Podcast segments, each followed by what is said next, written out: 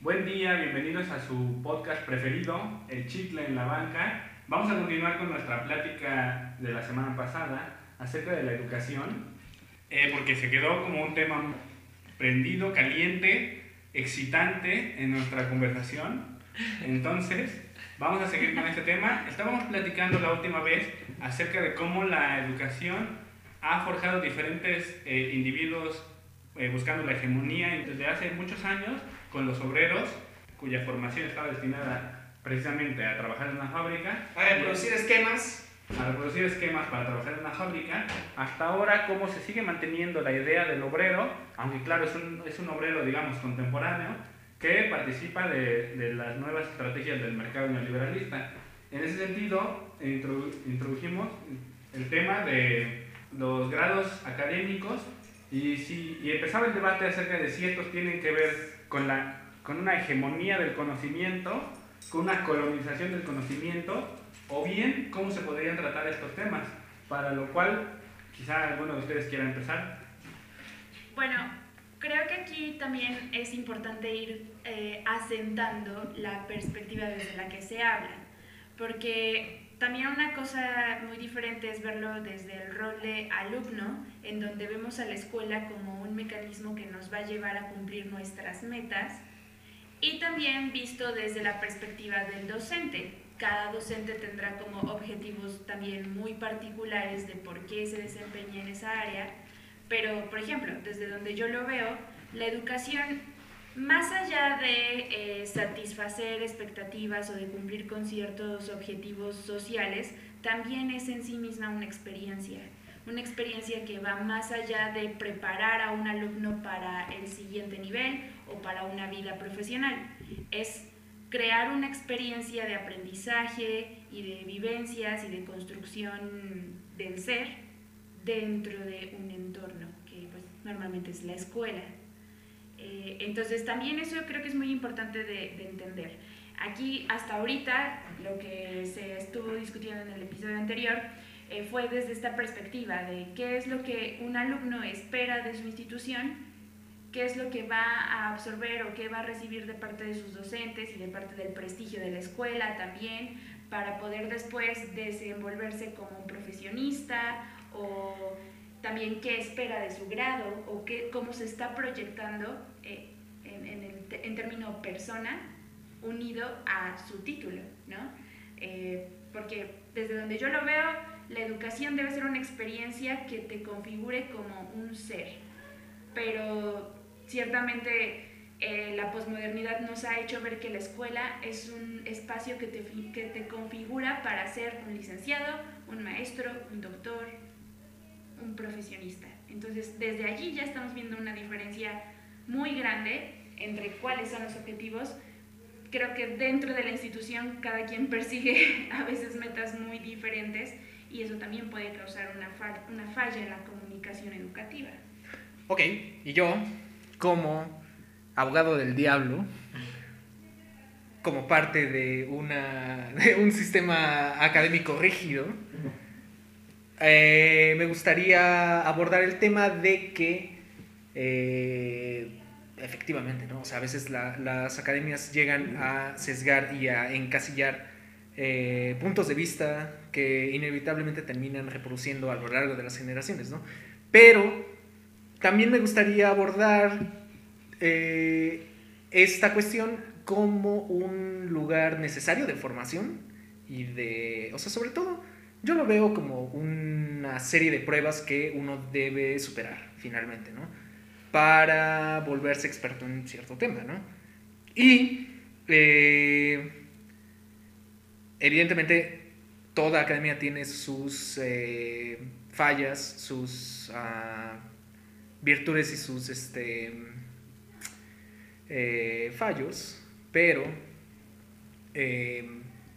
también es una oportunidad, ¿no? O sea, donde uno puede tejer redes de conocimiento y eh, hacer la, este, hacer más robusto el, el tema de investigación de cada uno de los participantes, ¿no?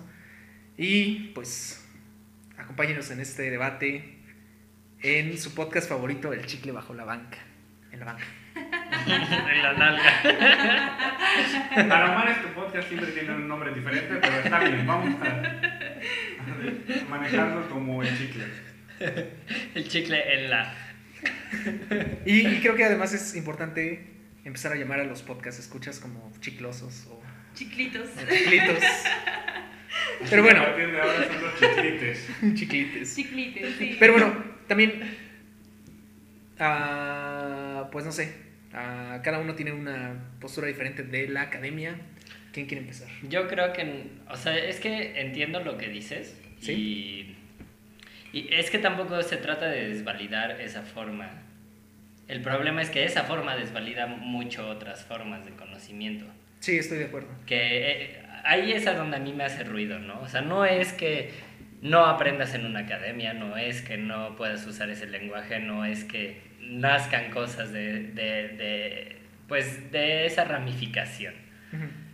El problema es que es la ramificación jerárquica en la que toda otra forma de conocimiento queda invisibilizada, anulada y, y, y pues sí, pues enterrada vilmente, ¿no? Yo lo veo, por ejemplo, así, o sea, hay algo que me afectó, o sea, que me tiene traumado, es la página de CONACYT de Facebook, en la que en esta administración, al menos como yo lo he seguido, la página de CONACYT misma ha empezado como a tratar de, de borrar esos límites y ha incluido, por ejemplo, me acuerdo muchísimo del Día de la Mujer, el 8 de marzo, no sé si de este año o del año pasado, pero puso algo sobre la medicina tradicional en determinada población. Y fue atacado no, muy... ¿para qué? uf. No, no, no, no.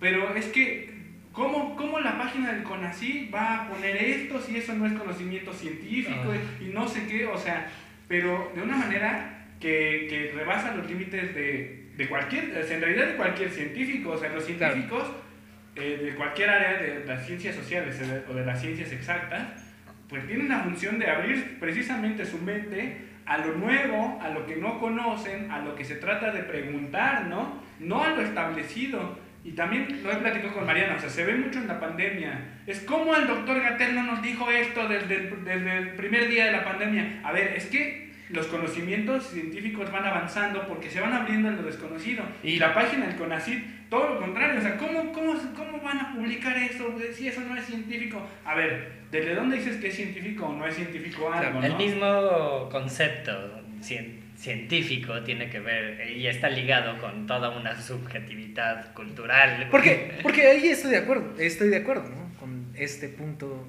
de que la misma legitimidad que le da la ciencia a ciertos tipos de investigación hace que, eh, o sea, es como si se parara en el resto de, posibles fuentes de conocimiento, ¿no?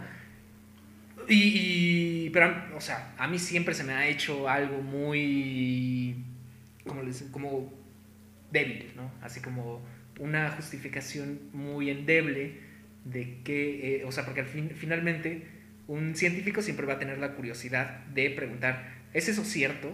Entonces, como, vamos a poner un ejemplo chistoso de, de que pasa en este país, ¿no? Del nopal, ¿no? De lo que hace todo el tiempo, o de lo que culpan al, al, este, Instituto Politécnico Nacional de que siempre hacen, ¿no? Todo lo hacen de nopal, ¿no? Es un chiste ya gastado y, y viejo, ¿no? Pero... Racista. Y racista y clasista y etcétera, ¿no? Pero, o sea, un, alguien con verdadero espíritu científico diría, bueno, vamos a probar hasta dónde podemos, este, o sea, si efectivamente pasa, ¿no? O sea, alguien verdaderamente que esté con este espíritu de, de la curiosidad va a profundizar todo lo que se pueda, ¿no? Va a resolver todas las dudas, ¿no? Y en ese sentido, eh, esta discriminación hacia ciertos temas de investigación, pues sí es algo muy hasta colonial, ¿no?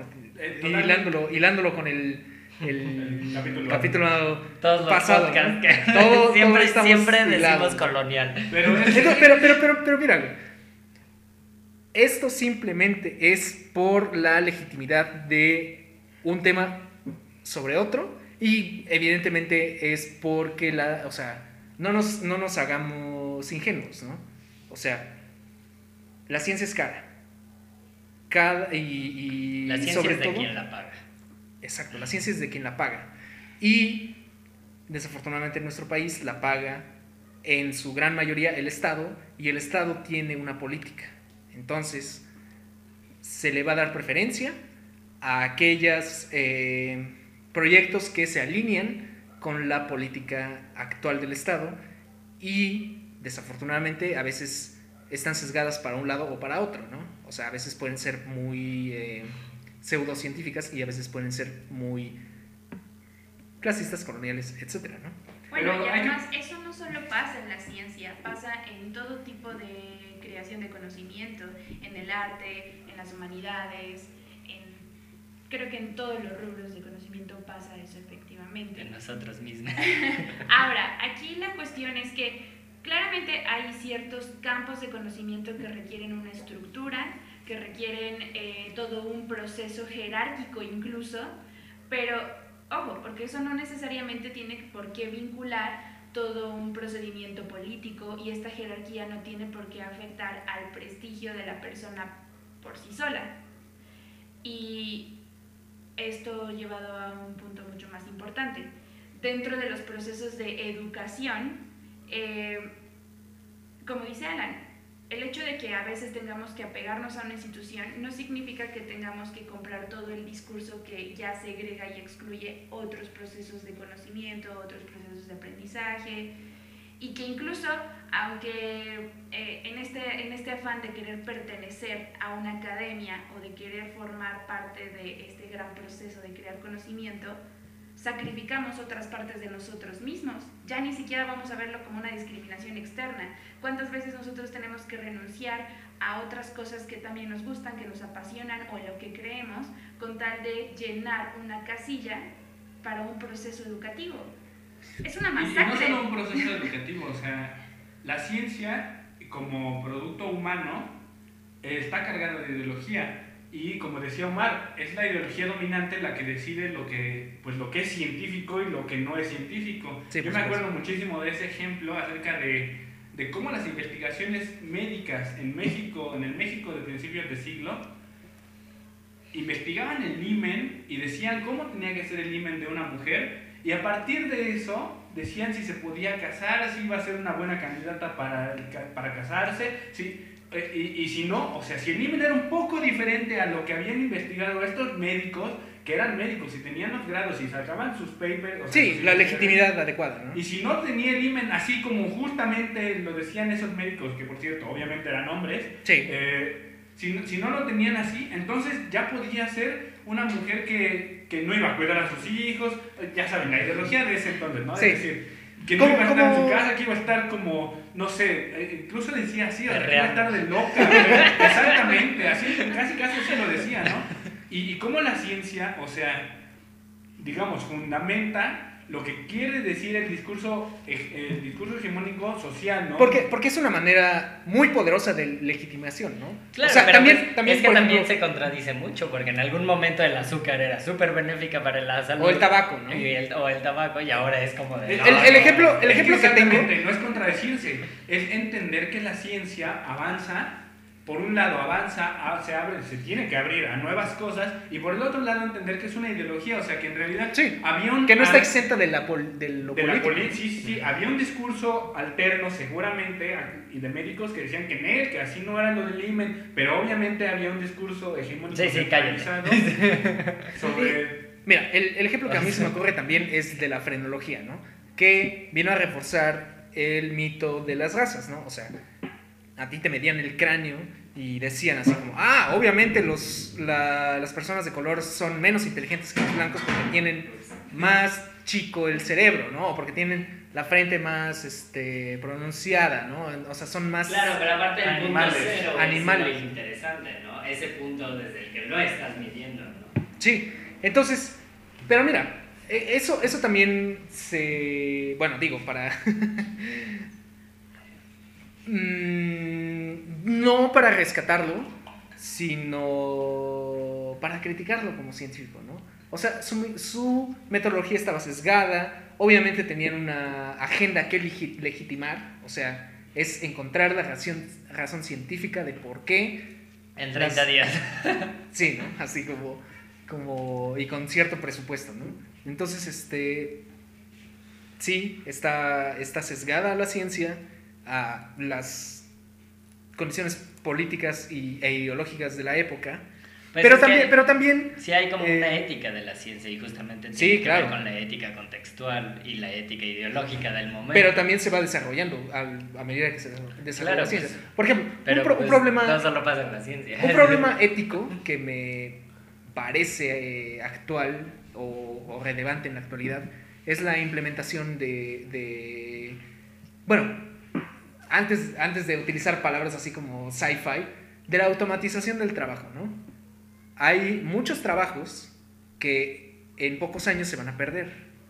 Y esto es debido a que las computadoras están haciendo Pero pues mejores. eso viene desde la revolución industrial. Claro, pero en ese momento no, no tenían el criterio, podríamos decirlo, o lo tenían y no les importaba, pero ahora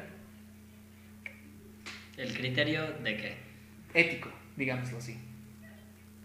Ahora, creo yo, podríamos... Claro, es una cuestión, es una visión. En, en ese entonces la ciencia y la tecnología eran elementos prometedores que nos iban a llevar al progreso. Sí. Pero sí hubo una resistencia también. Claro, sí y sí hubo hubo, bastantes Pero personas que hablando cuestionaban de discursos hegemónicos, esa era la cuestión, ¿no? Casi todos apostaban Vale. porque la ciencia y la tecnología iban a elevar el espíritu del humano. Ahora no, tenemos una visión mucho más pesimista, somos más conscientes, o al menos estos discursos alternativos ya están también como que centrándose en el hecho de que no todo puede ser beneficioso para Claro.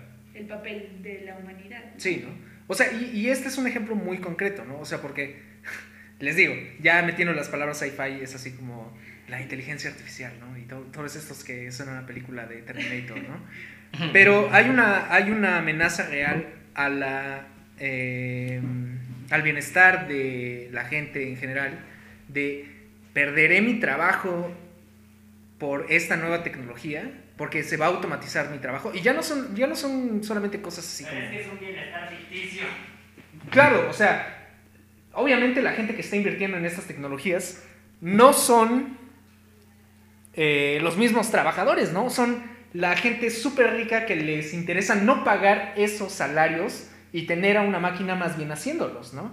Entonces, eh, claro, ¿no? O sea, ta- también este, esta noción que les digo de tenemos una mejor, este eh, criterio ético de cómo juzgar a la tecnología que se viene, también es un poco ingenuo, ¿no? O sea, Sí. la gente rica va a hacer lo que quiere al final, ¿no? Pero eh, creo yo que si nos organizamos, podemos eh, por lo menos poner más resistencia que hace 100 años, que teníamos menos este, capacidad, sobre todo de organización y de... de o sea, estamos, tenemos, tenemos muchas herramientas que también nos ha dado la tecnología, paradójicamente, con las cuales informarnos, eh, advertir de estos cambios radicales que viene a hacer la tecnología, que no son necesariamente buenos y, y- y que amplifican nuestra capacidad para criticar la- los sucesos que ocurren, ¿no? Fíjate que eso me encanta porque justamente esta semana en, la, en mi clase, eh, yo doy clase de lenguaje y comunicación, eh, vimos a Isaac Asimov Ujú. y a partir de eso se creó un debate en la clase so- eh, entre dos géneros, ciencia ficción, como la primera ola tradicional de este género literario, y lo que después vendrían a ser otras olas que incluso derivaron en cyberpunk, por ejemplo. Y Sí. justamente muchos alumnos de diferentes grupos llegaban siempre a esa conclusión. Eh, la humanidad, porque además eh, leímos un artículo muy interesante donde se ponían cinco predicciones que Asimov hizo en su ficción que ya están sucediendo en la vida real. Sí. Entonces, los chicos llegaban a una conclusión muy curiosa al respecto. ¿Cómo era eh, posible que antes, cuando se veía a la ciencia y a la tecnología como un elemento aliado de la humanidad, cuando este binomio estaba muy bien separado y no nos veíamos amenazados por ellos porque creíamos que solo nos iban a servir como herramientas para elevarnos, ahora son justamente las causas de un dilema ético, un dilema filosófico en donde, para empezar, o sea, quizá en, en el género de, cy- de cyberpunk está como que muy polarizado, ¿no? Por ejemplo, eh, humanos fusionados con máquinas. Esto en la vida real no es tan, tan así, Aún. pero aún Pero es que pero sí, es, es, eso, o sea, una, una ahora prótesis estamos muy es eso. inmersos, estamos tan inmersos en la tecnología que el ser humano empieza a tener un dilema de identidad y ya no puede, De lo post-humano. ya no puede reconocer hasta qué punto la tecnología le hace bien, le hace mal, hasta qué punto sus decisiones y sus concepciones de muchos valores están siendo fragmentados. Claro. Ahora, Es- eso me fascinó, me encantó, los amo. Ahora, por ejemplo, Si me están escuchando, los amo. Pero un yo- aplauso. Yo, yo, en ese sentido, o sea, un poco más, no, no pensando en las prótesis, sino como viendo, y, y no ya cosas que tienen la imaginación, sino que están ocurriendo, me enteré de, de un caso de una mujer que literalmente hizo un robot de ella misma y la está programando para que sea ella misma cuando muera. Eh, Y, y la, la vistió, Lo o sea, transhumano.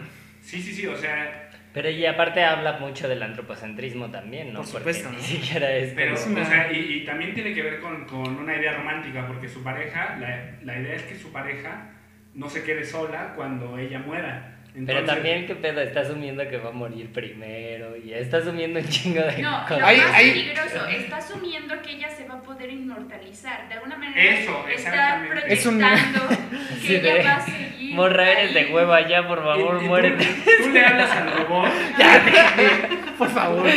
Sí, sí, el güey así de no, por favor. Me voy a quedar la eternidad aquí. Bueno, bueno, bueno, tú le bueno. hablas al, a la robot y, y te contesta como si fuera esa persona. Digamos, todavía el experimento Muy realmente es un Ex Machina. Muy experimento, Black Mirror. No está-. Me recordó mucho a San Junipero. No está terminado. También. Pero tú le hablas a, ese, a esa robot que tiene los rasgos faciales de la persona y te dice, yo soy esta persona Pero- y me, me eduqué de esta manera y ahora puedo platicar contigo y así, o sea... Ahí lo interesante es cuestionar justamente esta cuestión como del post-ser.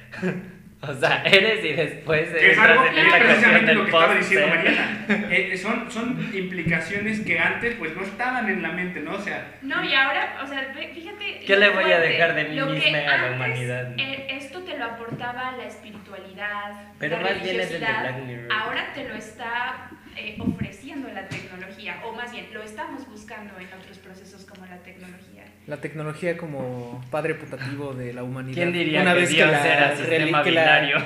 Una vez que Dios ha sido asesinado, ¿no? Pero bueno, a ver, nos estamos desviando del tema. Sí. Porque, y, y aquí quiero dar un ejemplo de también una problemática actual, el cambio climático. ¿Qué? Nos estamos yendo del tema y me sales con el cambio. No, no, no, porque, porque el tema era la legitimación, o bueno, las cuestiones académicas, ¿no? Entonces, mucho tiempo, las eh, petroleras y las grandes productoras de productos eh, petroquímicos eh, apoyaron investigaciones científicas que su conclusión daba que el cambio climático no era, bueno, primero, no existe el cambio climático, ¿no? Luego, que el cambio climático existe, pero no es culpa de los seres humanos, ¿no? Pero cuando, pero ahí, ahí es, y tengo que salir a defender la academia, porque, claro, ¿no? O sea, donde estaba más involucrado el dinero de las, este, de estas grandes empresas y de científicos sin escrúpulos, tenían sus artículos, ¿no? Que decían, no, no, no, ellos son buenos, ¿no? Pero la gran mayoría de las eh, de los académicos invo- involucrados en estos experimentos y en esta recopilación de pruebas sobre el cambio climático dijo, no, ni madres, el cambio climático es algo que está ocurriendo y algo que está siendo provocado por los humanos y sobre todo por el- la utilización de eh, energías fósiles, ¿no? Entonces, ahí le dieron la vuelta, ¿no? Es así como, como eh, la academia como rebeldes, ¿no? Es algo así inaudito, ¿no? También... eh, No, pero, pero espérate. Sin embargo, cuando se empezó a problematizar el cambio climático, fue cuando Al Gore fue candidato a la presidencia de Estados Unidos. Sí. Y Al Gore traía este discurso, de hecho fue en el contexto de la película esa del día después de mañana y eso, quizá poquitos años antes, pero más o menos por ahí, y fue cuando empezó el problema. ¿Y qué ocurrió en Estados Unidos? Empezaron a invertir en, en tecnologías, digamos, en formas de obtener energía naturales o como les dicen limpias y no sé qué. Verdes. Ajá. Es que este concepto de Verdes. Renovables, pero- sustentables. pero ¿quién, las- ¿no? quién las está vendiendo? Pues los mismos decían. o Sí, por supuesto, porque es un. Es, Es, un, que solo, es un negocio solo redondo. producto. Sí, pero, claro. pero o sea, ¿a qué- tiene- ¿para qué quiero decir eso? Porque de nuevo. Pero es que estamos- esa- eh, ahí es a donde yo tengo como la el punto creo de cuestionamiento también, ¿no? Ok, dijo que sí es un problema real y esto y la chingada, pero también sigue habiendo toda esta marginación de y en realidad nosotros los que estamos sentados en esta sala somos de ese porcentaje que está generando esto. Sí, por supuesto, ¿no? O sea, porque en realidad los, lo- o sea, los que no están en esta sala probablemente sí tienen parte en el conflicto, pero es una minoría racial básicamente. es como lo que criticaron de, de una de las mañaneras recientes, ¿no? Así de. eh, el presidente no ratificó el acuerdo de no sé dónde. Estados Unidos es el primero que debería ratificar eso porque en 100 años no vamos a producir el- la misma cantidad de dióxido de carbono que, que Estados Unidos. No, ¿no? y deja Y es, eso. y, y- y- pero, y aquí es, y aquí es mi punto, porque se supone que la Academia de Estados Unidos está a favor de, de- de los cambios, o sea, de, de promover este, esquemas económicos más sustentables y, y tecnologías verdes y no sé qué, pero es la política que, que trata de manejar esta pseudociencia de, no, es que ellos están a favor de, de poderes extranjeros que quieren dañar la economía este, eh, estadounidense, ¿no? Entonces, eh, ahí el contrapeso que debería ser la academia de, como, como ya se vio que no es siempre el caso de este farol de la humanidad hacia el mejoramiento, que tiene muchas críticas esa interpretación, también hay intereses económicos que no, le, que no les interesa que se propague eh, esta, estas, no digamos verdades, sino estos hechos científicos que apoyan a una noción diferente a sus intereses, ¿no? Tú bien lo decías, en realidad el cáncer ya puede ser curado, ¿no? Pero necesitas una madre del tamaño de un pinche este, estadio de fútbol. Un acelerador de Pero por ejemplo, con el, protones. con el cambio climático, lo, lo mismo de No lo digo yo, es un-. Es una- Es Yo no dije nada. Lo, lo mismo de siempre del colonialismo, es decir, el 1% de la población más rica contamina más que el 99% restante. Y luego contamina nos echan 10 la culpa a veces mí, más. a nosotros de... Y le echan la culpa al 99% restante porque usas un carro de gasolina en vez de... Que a final de cuentas son vestigios de sus pinches sociedades. Sí, Sí, claro. Y a ver, entonces la, la idea, y, y, y también hay que decirlo, o sea, la sociedad, ¿cuándo se va, por ejemplo, la mexicana, una persona, un repartidor de alguna... Cuando deje de nombrarse a sí misma en mexicana. No, no, hablo, o sea, de, de nuestra sociedad. ¿Cuándo se va a poder comprar un auto eléctrico? El señor que... Y, y entonces, a ver, ¿quién es el culpable ahí? El señor que por la misma situación económica, no... Vayan, solo apenas si le alcanza para un carro de hace 50 años que, con el que se puede mover, o, o, o en realidad el 1% que contamina mucho más que él y, y está generando esta situación, ¿no? Y entonces, ¿a quién le conviene decir lo, lo del cambio climático? Que de nuevo es lo de la ciencia aplicado. La ciencia se paga, güey. Exactamente. La ciencia es de Claro, la paga. porque, porque son esto, o sea, cambiamos de un esquema capitalista nocivo a otro esquema nocivo capitalista. Porque, o sea, eh, en lugar de, en lugar de pretender, o, o más bien, en lugar de entender, más que pretender, que esto es un- una problemática socioeconómica, nos quieren vender bajo la bandera de que este es un problema personal, de que tú no estás haciendo lo suficiente para cuidar el planeta. Tomas demasiado tiempo bañándote. demasiado tiempo bañándote. Te voy a moralizar aparte, güey. Sí, Sí, claro, sobre claro. ello. O sea, Entonces- es una cosa de. Es lo mismo. Es lo mismo que hemos vivido toda la vida. Es como decir. Los, Pero- pero los eso- europeos, los gringos, son los que saben cómo vivir. Bueno, Pero, pero- eso, eso también es Los no saben, académico. ¿no? Ahora- o sea, ellos no se atreverían a decir tal barbaridad si no hubiera estudios, entre comillas, que les diera la razón. Pero es que mira, quiero poner un ejemplo y retomando, rompiendo un poco como la línea en la que vamos y retomando un poco lo que estábamos diciendo de la tecnología, ¿no? Como la tecnología, o sea, porque todo es tecnológico, ¿no? El, encontrar el fuego, la rueda, eso también es tecnología. Es algo que nos benefició, ¿no? O sea, es algo que nos puede beneficiar, por supuesto. Pero el problema aquí, por ejemplo, y yo lo veo mucho... el fuego y la rueda. No, pero, eh, o sea, voy a retomar esto que dije de las prótesis, de que en realidad las prótesis, aunque no tengan como circuitos, pues en- sí es una cuestión cyborg, ¿no? Pero ahora el punto también, y creo que es una forma muy buena de plantearlo, ¿no? ¿Qué es lo que pasa, no? La tecnología busca mucho esta cuestión como de normar los cuerpos a tal grado que si, por ejemplo, siendo ficticios, estamos en un mundo en el que la ceguera se puede sustituir por ojos biónicos, ¿no? Y entonces la gente puede ver entre co- comillas, ¿no? Ah, Pero el problema es que siempre existe este cuerpo hegemónico al que el todo lo- toda la diferencia se tiene que adaptar. Mm. ¿Por qué no experimentamos la tecnología como una expansión de la ceguera? Sí, ¿no? Porque, y ¿por qué llevarlo no- a esos otros lados. ¿Por qué no en lugar de gastar, porque además se gasta mucho en, este, en esta cuestión de prótesis nuevas y todo ese rollo? Pero y es que, que Hacer- siempre tiene que ver con un cuerpo hegemónico. hacer, hacer una ciudad o un diseño de urbano más amigable con esas este, personas no hegemónicas, ¿no? Que tienen, que tienen capacidades diferentes, ¿no?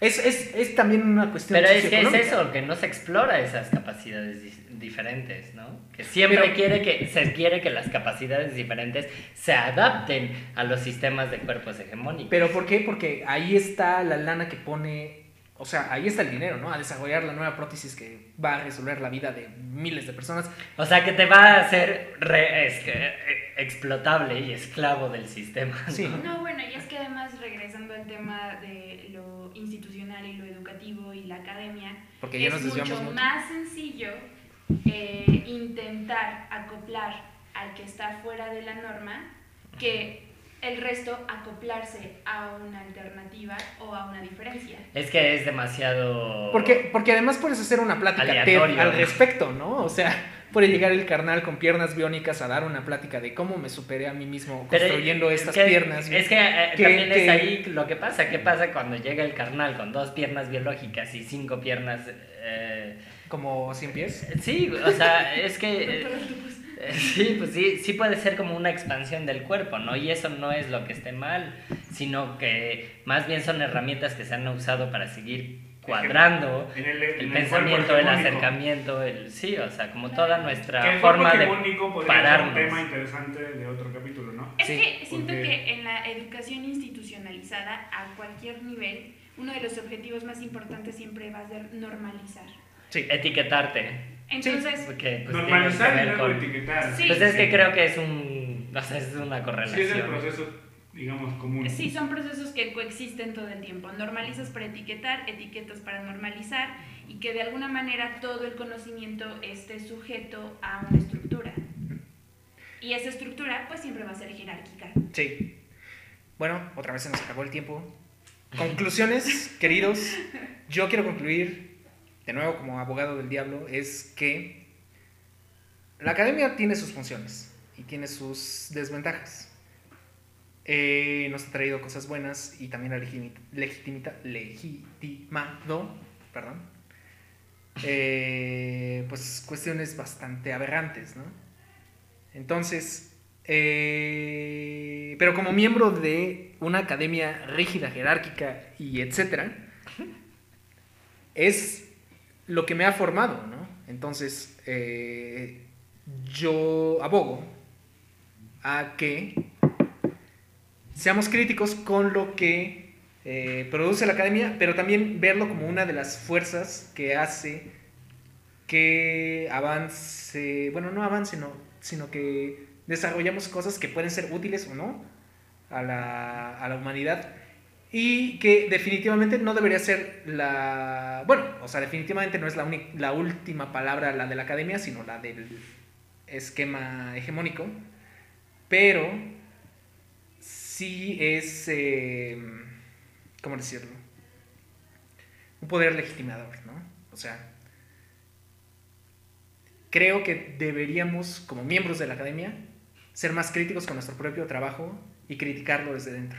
Claro, yo coincido totalmente en eso porque la educación obviamente está dentro y fuera de la institución, dentro y fuera de la academia. Y en todo caso tampoco se trata de creer ingenuamente que podemos destruir todas estas estructuras. A final de cuentas, cualquiera que sea el proceso de educación nos va a servir para contribuir, para construirnos, para determinar quiénes somos y en dónde nos movemos. Aquí la, la, la idea o con lo que yo podría concluir es que eh, la educación no debe ser solamente un proceso que nos lleve a validarnos dentro de la estructura. Debe ser un proceso que por sí solo ya sea una experiencia, que por sí solo nos permita construir, construirnos a nosotros mismos, construir al, al de al lado y como dice Alan, desde una perspectiva horizontal. Entonces, retomando lo que dice Mark, ¿qué cosas podemos cuestionar dentro de un entorno educativo? Para empezar, ¿cuáles son nuestros roles como docentes y como alumnos? Eh, no solamente es recibir información o proporcionar información, es un diálogo constante en donde las dos partes pueden construir, las dos partes pueden resignificarse, las dos partes pueden aportar a eh, identificarnos como seres individuales, pero también como una comunidad. Eh, y bueno, pues así, mi conclusión, o sea, creo que lo que dices es bastante acertado, pero sí, bueno, para concluir yo creo que algo que sí debería ser también como muy retomado en la educación ahora sería también como, pues, no, no buscar como erradicar la diferencia, ¿no? Sino más bien expanderla. Qué bueno que somos diferentes y no porque seamos diferentes tiene que haber discursos de odio entre nosotros. Y con esto terminamos esta emisión del podcast El chicle bajo la banca. El chicle en la banca, pero bueno, ya va a tener muchos nombres. El porque chicle... yo lo digo y porque soy académico. lo valido desde mi... Lo valido desde mi poder académico normalizador. Denle like a nuestras redes sociales en las que publicamos este hermoso podcast. Su favorito. Spotify principalmente. También en el podcast existe jerarquía. También está en el eh, podcast de Apple, no sé cómo se llama, pero bueno, por ahí también está y en otras, en otras plataformas. Y bueno, nos vemos en el próximo episodio. Denle like al Facebook. Nos vemos, nos escuchamos. Nos escuchamos. Besitos y Muchos hasta cariñitos.